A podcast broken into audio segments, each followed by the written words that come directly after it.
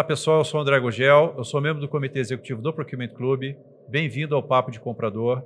O Papo de Comprador é um programa que traz conteúdo relevante com pessoas que são referência de mercado e tudo isso num papo descontraído para você, comprador. Olá a todos, meu nome é Erika Rieira e eu sou membro do Comitê Executivo do Procurement Club. O tema de hoje é a atuação de compras e os métodos ágeis.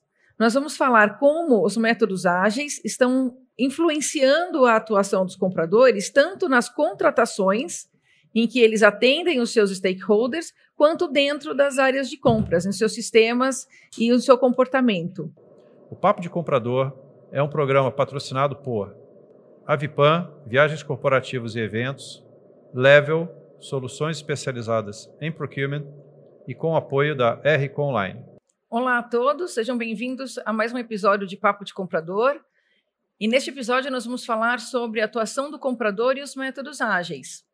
E os nossos convidados de hoje são Eduardo Gonçalves, Service and Agile Designer na Ericsson, Victor Gonçalves, Chief Digital Officer na Verity, e Walter Freitas, diretor de conteúdo de tecnologia na Next Level Academy. E já dando início ao nosso bate-papo, eu queria saber de vocês é, na, nas últimas mudanças, em toda essa, essa, nesses novos conceitos, né, da introdução do comprador que antes era de TI, agora a gente fala de comprador de digital, né, que está lidando com tantas metodologias distintas.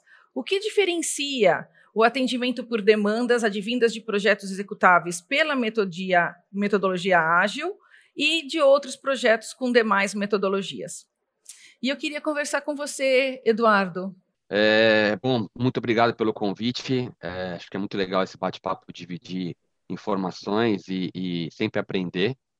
É, bom, indo direto à sua pergunta, é, na Ericsson a gente está passando por uma transformação, não só na Ericsson, mas todas as empresas estão passando por uma transformação é, onde a gente passa a colocar o usuário no centro do processo. E isso é a metodologia ágil. A metodologia ágil não é um método, não é uma receita de bolo, não é um, um livro que você lê e sai aplicando. Não, é muito mais que isso. É um mindset, é um jeito de pensar diferente.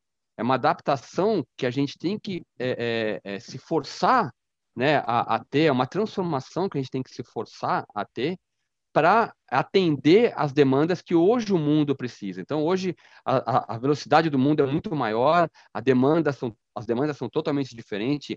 Agora, nessa fase remota que a gente passou e vem passando ao longo dos últimos meses. Então, é, a flexibilidade, eu acho que a, a palavra é ser flexível. A metodologia ágil traz para o comprador, traz para as áreas, traz para as empresas uma flexibilidade muito maior uma adaptação mais rápida à demanda e essas transformações que ocorrem cada vez mais rápidas, né? Então, eu acredito muito que quando você passa a ter esse mindset, quando você passa a ter esse jeito de trabalhar diferente, você consegue ter essa velocidade de transformação, essa adaptação e essa flexibilização de uma forma muito mais efetiva, se conectando ao que o usuário realmente precisa. Muito bom. Obrigada, Eduardo. E você, Victor, qual a sua perspectiva? Legal, gente. Obrigado também pelo convite. Prazer estar com vocês. E falando por, pela visão Verity, né? A gente é uma consultoria de soluções digitais e que apoia empresas nesse processo que o Eduardo contou, de transformação. Então, é, olhando e trazendo referência de tudo aquilo que a gente já viveu em dezenas de empresas, a gente entende que é, tá tentando também trazer um ponto muito prático, a agilidade tem algumas prerrogativas e talvez uma das principais seja pegar um projeto que você tenha uma visão muito clara do que deve ser feito numa linha de tempo, ou seja, escopo e prazo muito bem definidos, também o custo, você fraciona essas entregas sabendo que a gente está vivendo nesse mundo de extrema incerteza.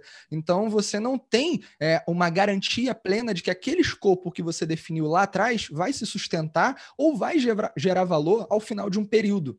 Então, essa tripla restrição clássica de projetos, escopo, prazo e custo, ela começa a ser questionada e onde o escopo começa a ser mais adaptável, variável, como o Eduardo falou, né? E isso faz com que o mindset das pessoas precise mudar. Então, como o comprador pode acompanhar ou entender que dentro de uma organização você vai ter projetos com escopo, prazo e custo muito bem definidos, mas você vai ter projetos que o escopo vai se descobrindo ao longo do tempo e que você vai adaptando a tua entrega. Ok, como é que eu é, contrato algo com essas características, né? Esse é um grande desafio. Então, o que fica aqui como sugestão, como dica, é ao invés da gente contratar escopo de projeto, é contratar valor de projeto contratar o valor produzido pela iniciativa. Então você sabe onde você quer chegar. Um exemplo: uma casa de três andares com varanda, piscina, churrasqueira e uma horta. Legal. Agora, você não precisa comprar no primeiro momento que a tinta da cor da parede de quarto de hóspedes é azul.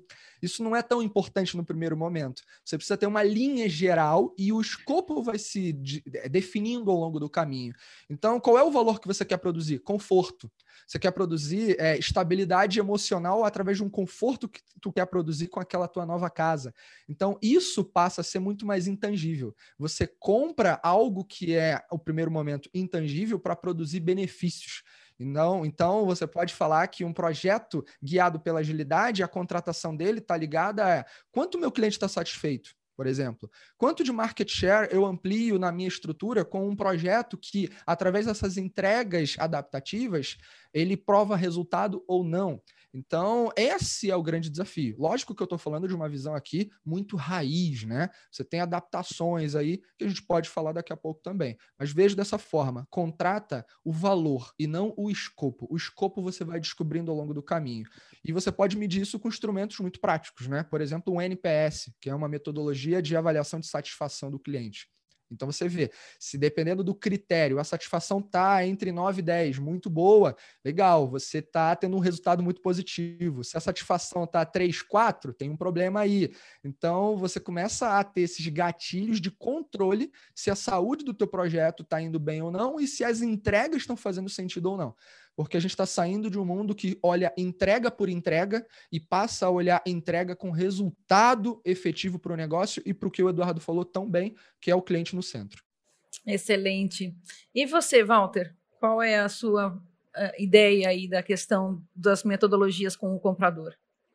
Oi, Érica, obrigado aí pela oportunidade. É um prazer falar aí com vocês, com o André também e com os colegas de, de apresentação. Olha, é, eu acho que a questão, e concordo com as duas colocações dos meus colegas, mas a gente tem que pensar o seguinte: hoje, num momento, no mundo digital, as coisas mudaram bastante, né? Então, se você fala metodologia ágil, você, na realidade, você está falando de uma metodologia que evoluiu, né?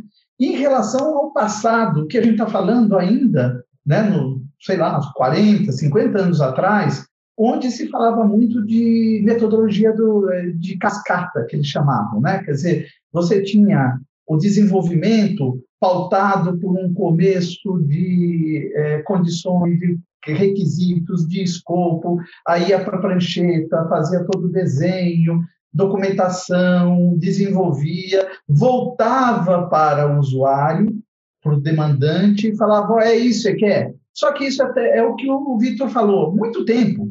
Então, quando você voltava, às vezes o usuário nem estava mais na empresa e se estava, ele não lembrava, ou mudou. Não, não é mais isso, é aquilo.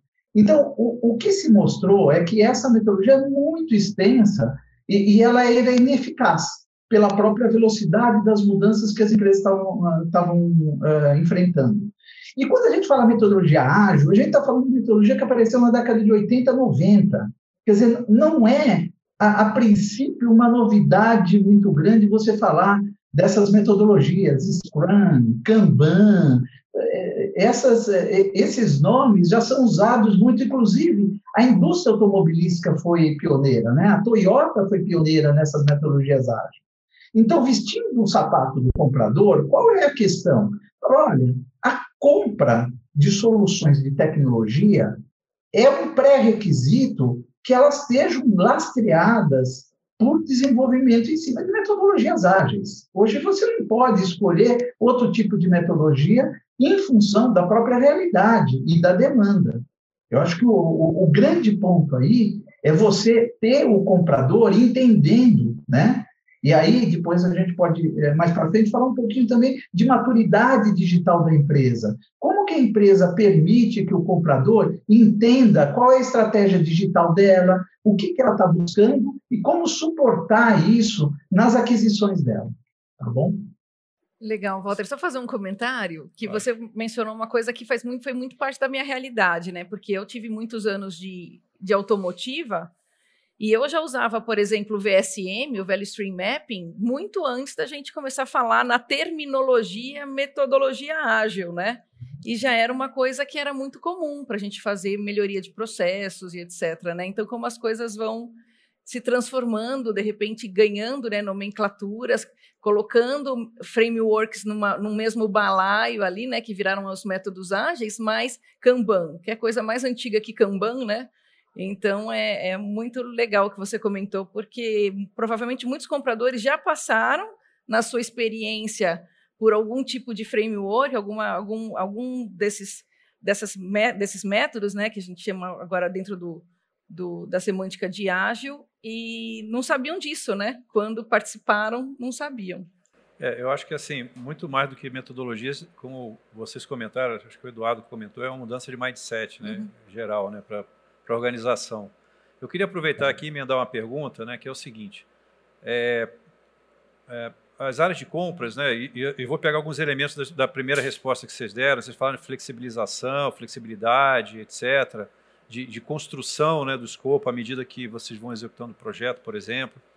Mas, assim, existe uma premissa muito relevante para um, uma área de compras, que é a questão de transparência, ele tem que demonstrar é, é, afinal de contas, é a porta de saída do dinheiro da companhia, então tem auditoria, tem uma série de elementos de controle, de compliance, etc., é, que o comprador tem que se preocupar e ele é o cara que documenta aquilo, que tem que demonstrar para a empresa que é, o gasto foi feito de forma correta e dentro das premissas e políticas e regras e normas da companhia.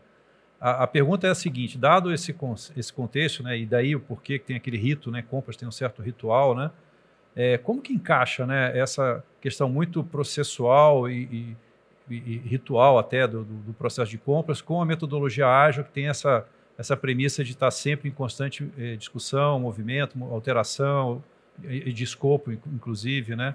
Como é que compras pode se adaptar para atender melhor a empresa dentro do método ágil, mas considerando essa premissa de, de documentação e de transparência que ela tem que ter, né? Bom, eu vou começar com você, Walter. É boa, boa, excelente pergunta. Na realidade, o que acontece é assim: quando você vai numa loja comprar um carro, um Toyota, vamos dar o um exemplo, Toyota que foi uma referência, e é uma referência em inovação, em processos de fabricação. Você vai lá na Toyota, você chega para o vendedor e fala: olha, esse carro foi é, fabricado pela, pelo Kanban, ele tem. Não, você quer um carro que atenda a tua necessidade.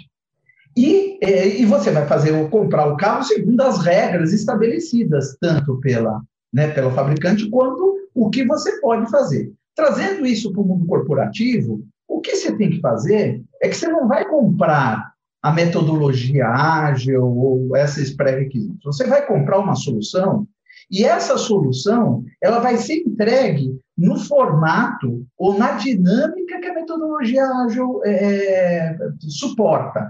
Então, o que você vai ter que fazer é saber quais são os pontos de controle, os indicadores, para que no escopo da aquisição você tenha aquilo definido. E aí essa compra vai ser igual a qualquer outra compra. Você tem um escopo definido, os indicadores validados, isso é muito importante, e aí você faz a compra em cima disso. Agora, e, e negocia em cima disso. Lembrando o seguinte: você vai ter um diferencial, você tem um diferencial muito interessante, que não é diferente das outros, dos outros serviços que você compra, que é a interação a todo momento com o teu stakeholder, com o demandante. Então, isso também é um fator crítico de sucesso, porque na metodologia ágil, o demandante também está o tempo todo, né, através de sprints, dessas, de, de, desses pontos de controle, interagindo. Então, na realidade, André, eu te diria o seguinte: eu acho que se você tem um processo bem, bem montado, entre a demanda, o escopo, a definição do que é que realmente, que problema queremos resolver? Essa é a grande questão, é a grande pergunta. Que problema meu stakeholder quer, quer resolver? E ver se o mercado fornecedor atende e resolve aquele problema, eu acho que o processo uh, passa a ser né, dentro daquela governança de outros processos de aquisição de serviços ou, é, ou até produtos, muitas vezes. Deixa eu fazer, antes a gente passar para o Eduardo e para o Victor, eu acho que eu queria es, explorar um pouco mais esse conceito no ponto de vista do comprador. Não sei se você concorda comigo, André, mas assim, quando a gente ouviu o Victor respondendo a primeira pergunta, que é a questão que o escopo né, vai sendo construído e etc., acho que acende uma luz vermelha na cabeça do comprador, que é orçamento, né? Eu fui, eu fui contratar, eu fui solicitada a fazer uma contratação para entregar um determinado serviço ou produto, melhoria, dentro de um orçamento, me passaram ali um cost book, um orçamento que eu devia atender, e com essa flexibilidade toda, a primeira, né, o que faz o, o, comprador tremer é depois isso vai estourar, né, o orçamento e eu vou ter que me justificar mediante auditorias, mediante qualquer outro tipo de controle, dependendo da maturidade da empresa por que, que uma contratação que era para ser X virou Y. Né? É, então, assim, eu só queria colocar mais essa pitada na pergunta para a gente ter um pouco uma, uma, resposta um pouco mais objetiva que elucide aí para os compradores como lidar com essa situação. É, testar os limites da flexibilidade. Né? Exatamente. Né? Tá bom. Bom, Vitor, dadas as ponderações todas aqui, o, a resposta do Walter, qual é o teu ponto de vista sobre isso? Excelente. A gente está tá entrando numa, na, no, no X da questão. É, o Walter, na questão anterior, trouxe uma, um contexto histórico muito importante que eu vou conectar aqui agora. Ele falou da Toyota, né? Então, o Toyota, o sistema Toyota de produção que inspirou um modelo de produção industrial enxuto, e enxuto porque você estava vivendo um mundo pós-guerra, Segunda Guerra Mundial, e que você não tinha ali nem matéria-prima para produzir, e aquilo que era produzido as pessoas não tinham dinheiro para comprar. Então, você não podia ficar gerando estoque de coisas, tinha que produzir aquilo que o mercado realmente queria. E isso levou à construção de um sistema, que é o sistema de Toyota de produção, que inspirou o Lean, né, da tradução enxuto, e o Lean é uma das fontes que inspira a filosofia ágil, porque antes da gente chegar em método ágil, que esse é o ponto, tem que entender que existe uma filosofia ágil baseada no manifesto ágil, que é uma cartilha descrita em 2001, 20 anos atrás, em que alguns profissionais incríveis no segmento de desenvolvimento de software entenderam que fazer software, sabendo que eu tenho sempre escopo, prazo e custo muito bem definidos, eu vou esbarrar no, naquilo que é o maior evento da, do mundo, mudança tudo sempre vai mudar. E como é que eu lido com mudança? Fazer para comprador, cara, é uma. Você sabe que é um problema não só para o comprador, mas principalmente para quem está gerindo o, o projeto, é mudança. Puta, tem um change request aqui. Nossa, é, mais dinheiro, mais escopo, tem um monte de questões para serem alinhadas ali, se aquilo é realmente importante ou não, né? Então, a mudança sempre foi parte do nosso jogo. O que a agilidade fez como um dos fatores fundamentais é tornar isso aceitável e abraçar. Então, o manifesto ágil, ele diz, por exemplo, um dos seus valores descritos na cartilha é valorize mais indivíduos e interações entre eles do que negociação de contratos. E aí, olha o ponto. Pô, mas a gente está falando aqui de contrato, escopo, preto no branco, me entregou, é isso, né? A agilidade propõe um modelo de pensamento realmente disruptivo a essa realidade que a gente tinha como conhecida, é a nossa realidade de conforto. Por isso é difícil levar agilidade raiz para as organizações. Você está lidando com o imprevisível, e o imprevisível não é o que o ser humano quer, a gente quer conforto. Então, o que, que acontece nesse cenário? Entra em cena as práticas ágeis, que é diferente de método ágil os caras que criaram o manifesto falaram o seguinte: a gente criou um manifesto porque seria impossível criar um método. Um método não consegue atender todos os cenários que existem por aí de empresas e projetos e pessoas. Então a gente cria aqui um conjunto de recomendações comportamentais e guias culturais. E a partir disso você cria o teu método. Daí surgiram vários, tem várias, dezenas, centenas de métodos por aí, né? E a gente acaba muitas vezes misturando tudo, enfim. Agora, o método ele tenta colocar os conceitos lá do manifesto na prática. As práticas ágeis são ferramentas, eventos, cerimônias, é, artefatos que são produzidos pelos métodos e você pode isolar e usá-los isoladamente. Então, eu vou dar um exemplo aqui para materializar isso, tá? E até para a resposta não ficar mais longa.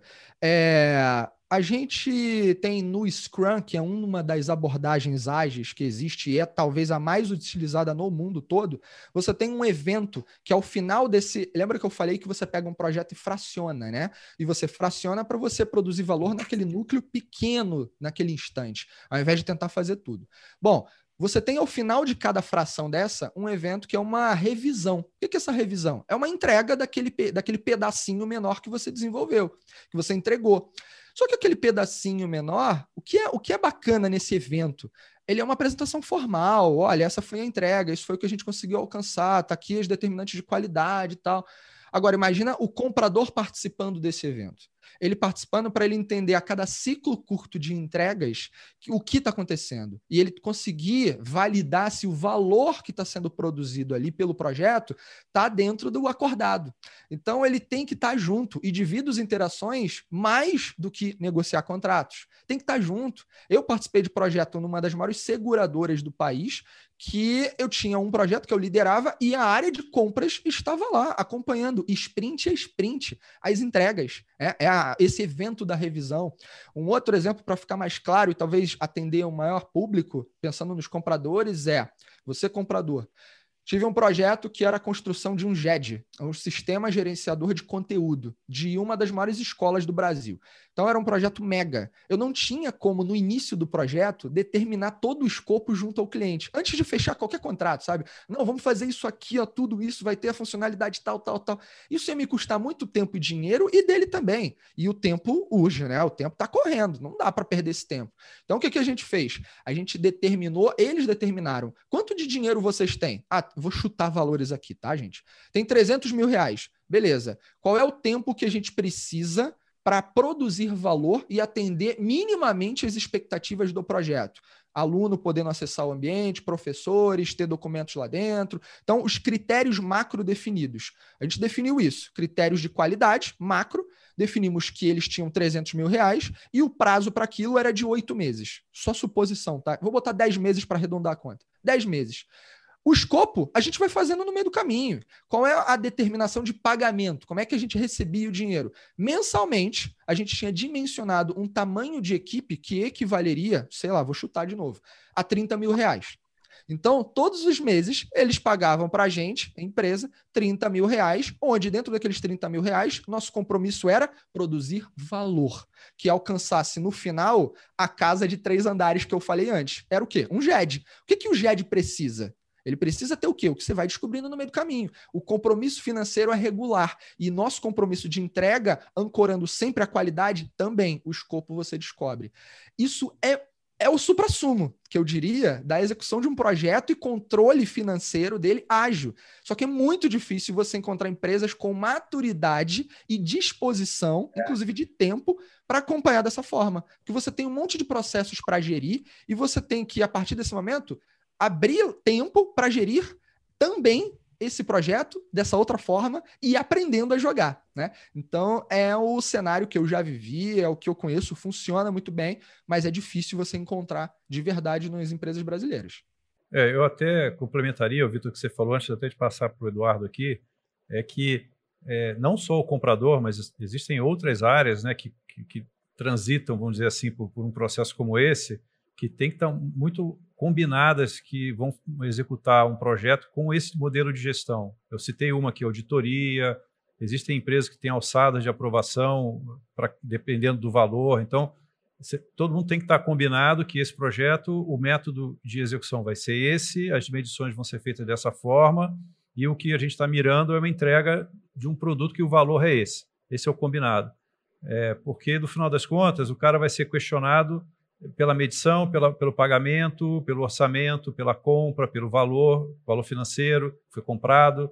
Bem by the book, né? Bem by the book. Então, assim, é, é, é legal, mas não é só o comprador, pelo que eu estou vendo. Né? Tem toda uma estrutura de gestão financeira aí que tem que estar tá moldada também para ser é, executada à luz desse, desse, dessa proposta. Né? Perfeito. Ô André e Érica, só um complemento. Que claro. Eu acho importante trazer um exemplo também é, é muito genérico não software. Olha só que interessante. Eu tenho uma amiga que casou alguns anos atrás e ela quis construir uma casa, construiu a casa dela lá no interior de Minas, super legal, e ela planejou os detalhes desde o princípio que o quarto de hóspedes dela teria uma série de. tinha até banheira na suíte do quarto de hóspedes. Ela planejou isso.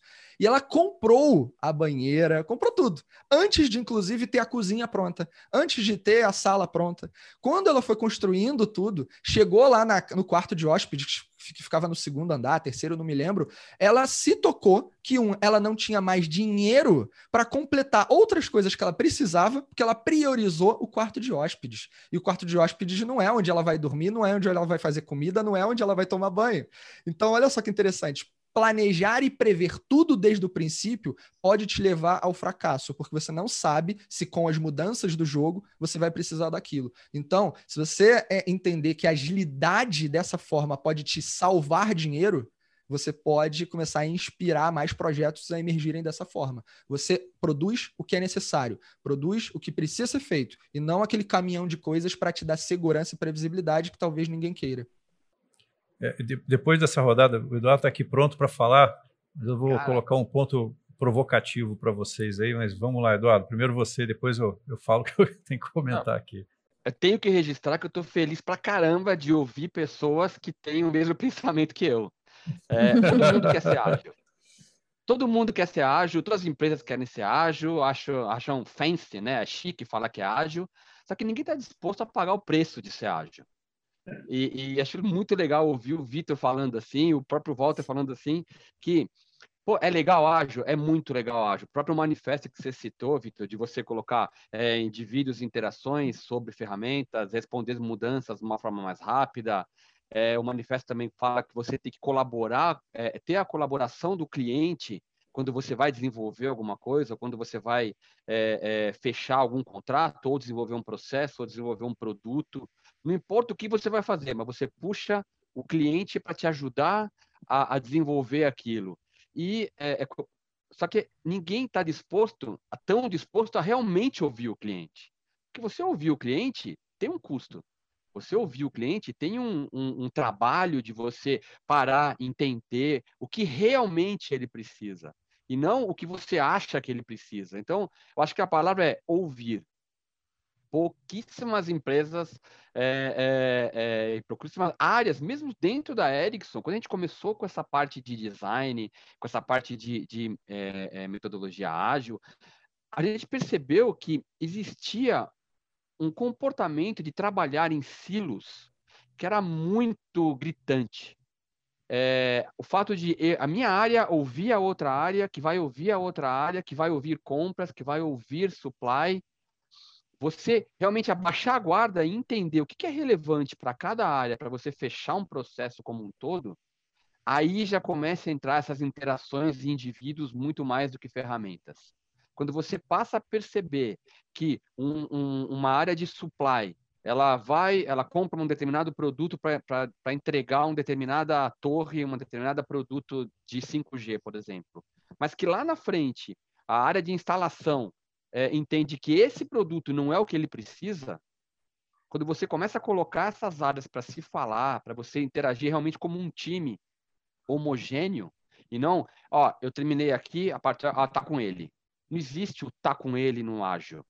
Não existe, ó, já fiz minha parte, tá lá, ah, tá lá está lá na implementação, ou está lá em suporte, ou está com, com, com, compras, ou está com supply. Não existe isso, é um time único. Então, conforme eu vou rodando esses, esses sprints, que até que o Victor comentou, né, é, é uma das metodologias do Scrum, conforme eu vou me, rodando o Scrum e entregando esses, esses minimum value products, né, é, é ou seja, os produtos mínimos que eu vou entregando para o usuário, se eu tenho um time que não está homogêneo, que não está alinhado, com o objetivo que tem que ser comum para todos, eu não vou atingir o resultado que eu quero. E isso, eu vivi isso. Eu vivi isso na Ericsson em alguns, alguns designs que a gente rodou, que cada área queria uma coisa. E aí eu tive que colocar todo mundo dentro de uma sala, oito, dez pessoas, falar assim, gente, qual que é o nosso objetivo em comum? O que, a gente quer? Que a gente que, que é uma, até uma, uma, uma, uma ferramenta, né, que o Victor comentou. A gente chega para uma, uma sala dessa, com 8, 10 pessoas querendo um objetivo, mas a gente chega com um monte de ferramenta. Uma caixa de ferramenta e você conforme você vai entendendo as necessidades, vai enxergando qual a dificuldade dessa área, qual a dificuldade dessa área, o que, que o cliente quer, você começa a usar as ferramentas que você tem na mão. E uma das ferramentas que eu acho que é uma das principais é definir um objetivo SMART, específico, mensurável, é, é, atingível, relevante e com tempo de implementação. E esse objetivo SMART, ele tem que ser em comum para aquele time que está desenvolvendo o projeto, para aquele time que está querendo fechar uma proposta.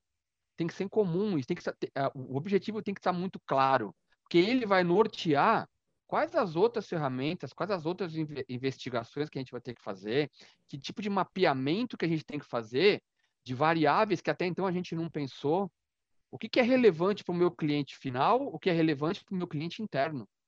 Então, é, é, a metodologia ágil, quando até foi a, foi a pergunta, né? O que, que faz é, é, em relação à metodologia ágil versus um compliance, por exemplo, versus a, a, a toda a parte rígida que eu tenho de controle, de prestação de contas para o meu stakeholder. Isso tem que estar, tá, tem que ser levado em conta quando eu for definir o meu objetivo SMART, quando eu for definir o meu objetivo do que eu quero com esse time.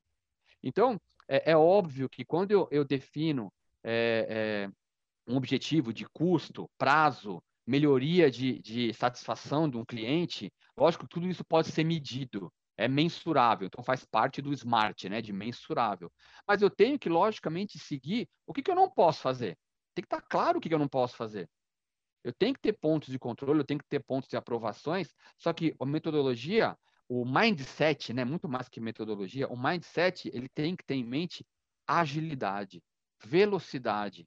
Eu não posso esperar um projeto inteiro de oito, nove meses, na hora que eu for entregar lá, para eu mudar alguma coisa, para eu ver que não é aquilo que o cliente queria. Então, essa agilidade ela tem que ser associada aos controles que cada empresa tem, aos pontos de controle, ao, ao, às diretivas de compliance que cada empresa tem. Que, que, que isso varia muito de uma empresa para outra. E você, é, com a metodologia ágil, você permite, você se permite errar. Você é o fail fast, learn fast. Então, você tenta uma coisa, errou, ótimo, beleza, errei. O que eu aprendi com esse erro? O que eu vou fazer diferente? O que eu vou mudar para atender o meu usuário ou para ter uma velocidade melhor de uma aprovação, por exemplo?